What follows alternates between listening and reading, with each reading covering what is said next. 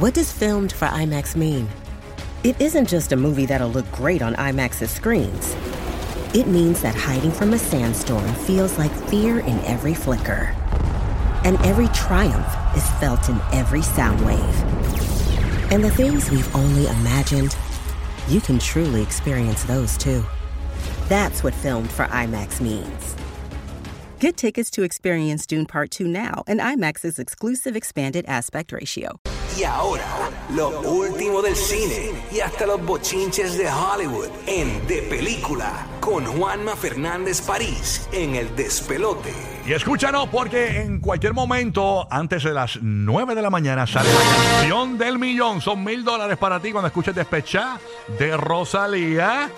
Vas a lograr esta primera llamada del 787-622-9470. Te llevas mil dólares, pero aquí está el crítico de cine más famoso de la Florida Central y todo Puerto Rico, Juanma Fernández París. Buenos días, Juanma, ¿qué es lo que hay? Buenos días, muchas opciones, muchas opciones de entretenimiento, así que voy directo al grano porque precisamente quiero empezar, voy a empezar con los estrenos de cine, así que los que nos están escuchando en Florida sepa que voy a empezar con una producción puertorriqueña que si le va bien aquí, el eh, el plan es de que llegue a todos los puertorriqueños ah, eh, eh, que, están, eh, que están fuera de Puerto Rico en todos los, me- los mercados y que el resto de los estrenos que voy a estar reseñando de cine, pues obviamente nosotros acá arrancamos jueves, pero allá ustedes lo reciben eh, lo reciben viernes. Pero precisamente con todo lo que hay, yo siento que a esta es la que probablemente las masas le va a hacer menos caso, pero es una película espectacular y se llama San Juan más allá de las murallas. Es dirigida por Marian Pérez, que fue codirectora de Mal de Amores y la que hizo el documental de Rita Moreno. Y porque, mira, si dieran las clases de historia de Puerto Rico,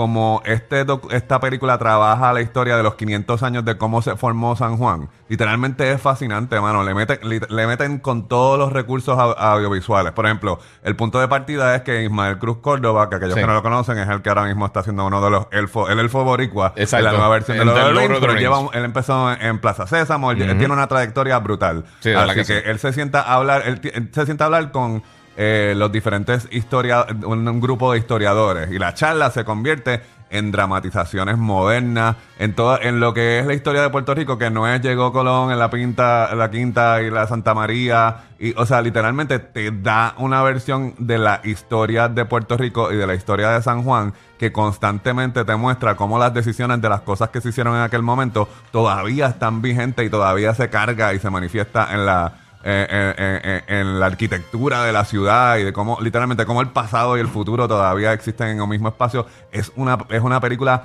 fascinante Están llamando los yo- maestros de historia de esa- Puerto Rico y, y yo la literalmente lo que siento es eso yo siento que esta es la yo siento Sí. que esta es la película que derrumba la noción que la clase de historia de Puerto Rico tiene que ser aburrida, ¿entiendes? Porque literalmente, o sea, te lo presenta todo con, con, o- con un nivel de producción excelente. Quiero verla. Así que Y- puede llegar a la Florida en algún Este, momento. Si le va bien, pero ahora mismo, pues, bueno. obviamente, yo ahorita en las redes voy a estar. Está en ¿Cómo se lo- en llama? lo- eh, se llama San Juan, más allá de la muralla. Está en las salas de Fine Arts y algunos cines selectos en el resto de, de la, de de la la- isla. de la isla que voy Sí. a estar compartiendo ahorita cuando literalmente cuando termine el segmento me meto en mi Instagram y comparto las salas de cine donde Juanma-. Juanma Juanma París Cine Juanma, Juanma París Cine en Instagram. Dele follow a todo el mundo ahora. bueno, para aquellos que, eh, eh, de nuevo, estábamos hablando de los hijos y la familia fuera del aire, ¿entiendes?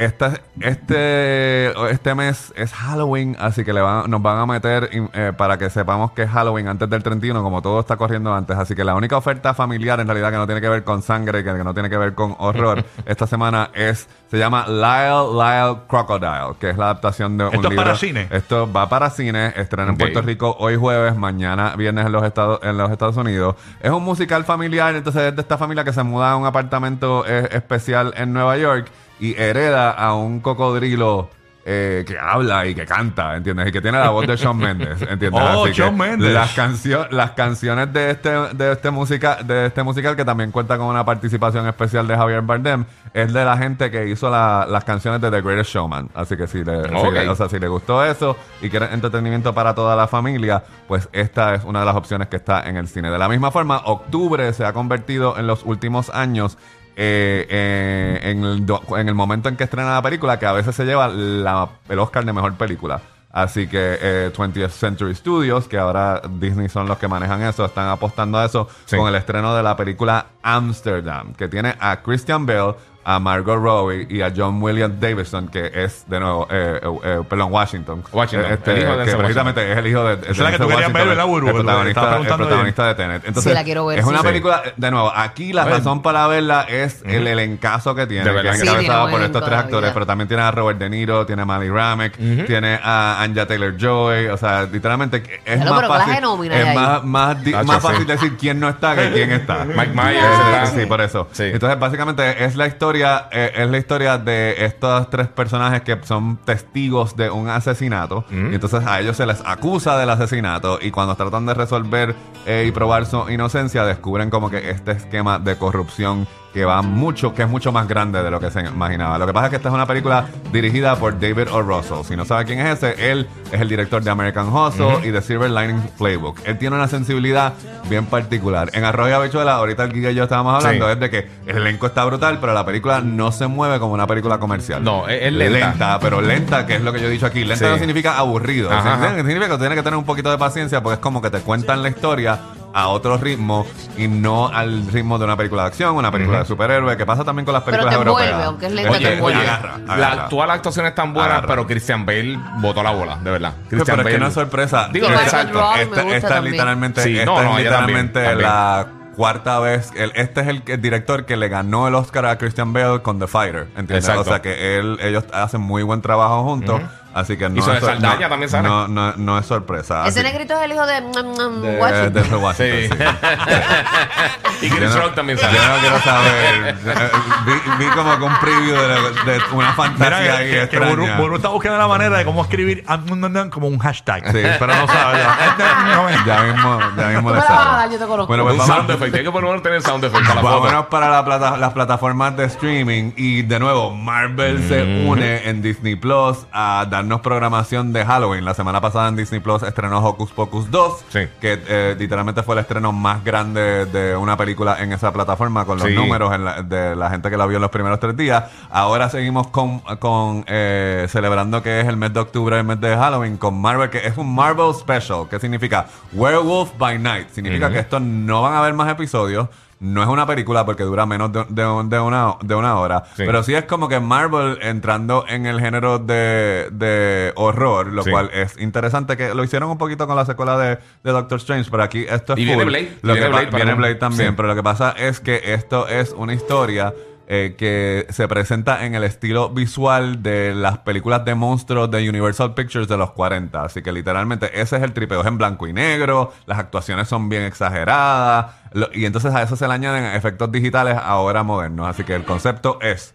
eh, hay un grupo de cazadores de monstruos que se están reuniendo para celebrar la muerte de alguien bien importante que está dejando una piedra que tiene poderes especiales. El que mate al monstruo que tiene a la piedra se queda con esa piedra y asume, a- asume los poderes. Pero lo que pasa es que se ha infiltrado el personaje titular, que es Werewolf, eh, el, el lobo de Sí. medianoche. Que de Y por entonces- sí, en ese cómic fue que debutó Moon Knight. este, pues por eso, ahí- Yeah. ahí- por ahí va. Existe en una esquina del universo de Marvel que no tiene que ver nada con nada Sí. y que se parece un poco a las loqueras visuales y experimentales de, de Moon Knight. Como está viendo, o sea, aquellos que están que ven el trailer, ¿entiendes? El, el blanco y negro es- se pone bien, bien, bien violenta. Es- Yo pienso que es lo más violento que ha hecho Marvel. Yo lo de- quiero de- ver. de- de- por así, a- así que, pero no conecta ¿Y eso con estrena nada. ya cuándo? Eh, Eh, mañana. eh, mañana. Mañana, está en Disney Plus. en, en- en Disney Plus, pero no tiene, no tiene ni, ni escena post crédito. Así que para, No, para, no, no. para que sepan. Eh, Pero salen personajes importantes ahí que- que yo no voy a filtraron elaborar, entre- yo No, no no, voy a yo no voy a elaborar hacer más nada. Yo lo que te digo Pero es que hay uno que a mí me ¿entiendes? tripe un montón que no esperaba que lo Eh, tiraran. y Lo ponen como que existe. eh. Entonces, de nuevo, también de la familia de Disney, yo no puedo creer que estoy diciendo eso porque también Disney se encarga de Hulu. en Hulu vamos a tener una versión nueva de Hellraiser. Yeah. ¿Entiendes? Que eso es la película clásica de 1987, que en realidad era una novela de Clive Barker. Barker, pues están haciendo otra adaptación. Aquí es una chica que está lidiando con su, con su adicción y está tratando de romper vicio. Y pues como si eso no fuera lo suficientemente terrible, pues se topa con esta cajita que resulta que abre portales a otras dimensiones donde hay Yeah. demonios. Que Wow. vienen a, a- a- no, a hacer cosas, lo que hacen los demonios, hacer cosas no buenas, Malas. ¿entiendes? Exacto. Así que, Cancelamos. este, lo único que pues esto, la controversia que había generado un poquito de esto es que la que el- la que se in- interpreta a Pinhead ahora es una actriz. Este, eso es como que, pero de nuevo, eh, a mí la primera Hellraiser me traumatizó bastante y esta es igual de traumática. ¿De verdad? ¿entiendes? Así que sí. Qué bien, es- así- es y igual de esta- y esto está en Hulu desde en mañana. Hulu desde mañana. Wow. Desde Mm. mañana. Así que si quiere ver algo que le deje saber que empezamos la temporada de Halloween. Said, eh, desde tenemos algo que en Netflix- está- en Netflix te tengo Sí. dos recomendaciones. Una adaptación de un, una- de un cuento corto de Stephen King que se llama Mr. Harrigan's Phone, que básicamente... La vi ayer. ¿La viste? ¿Está dura? Me Pues encantó, bien bonita. pues, es de la misma... bien bonita, suena ya, como que nena, el es de la misma gente. Bueno, lo que pasa es que en el medio, en el medio de la película, ¿entiendes? El medio de la película hay esta relación de amistad entre un, un hombre adenigrado que contrata a este nene que se le muere la mamá y como que le coge pena y dice todos los sábados me vas a leer un libro y durante los años forman esta amistad. Esta amistad donde hasta se ponen a te- se compran iPhone y se textean y se mantienen en comunicación. Cuando fallece eh, Mr. Harrigan, la comunicación entre ellos dos continúa. No. Este, porque el nene en un, en, en una- en un ata- en un arranque así bien emocional le coloca el teléfono en el ataúd.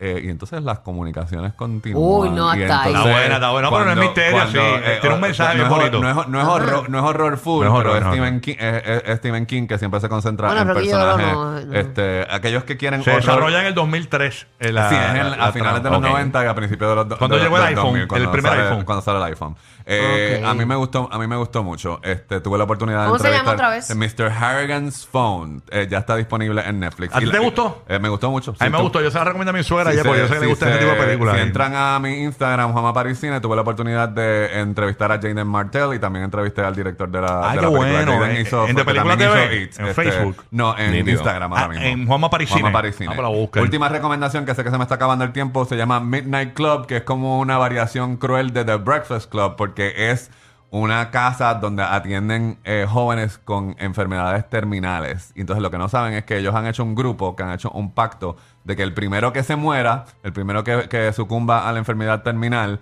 pues tiene que tratar de comunicarse con ellos desde el más allá. Ay, me hacen gusta un, eso. Hacen Me un pacto.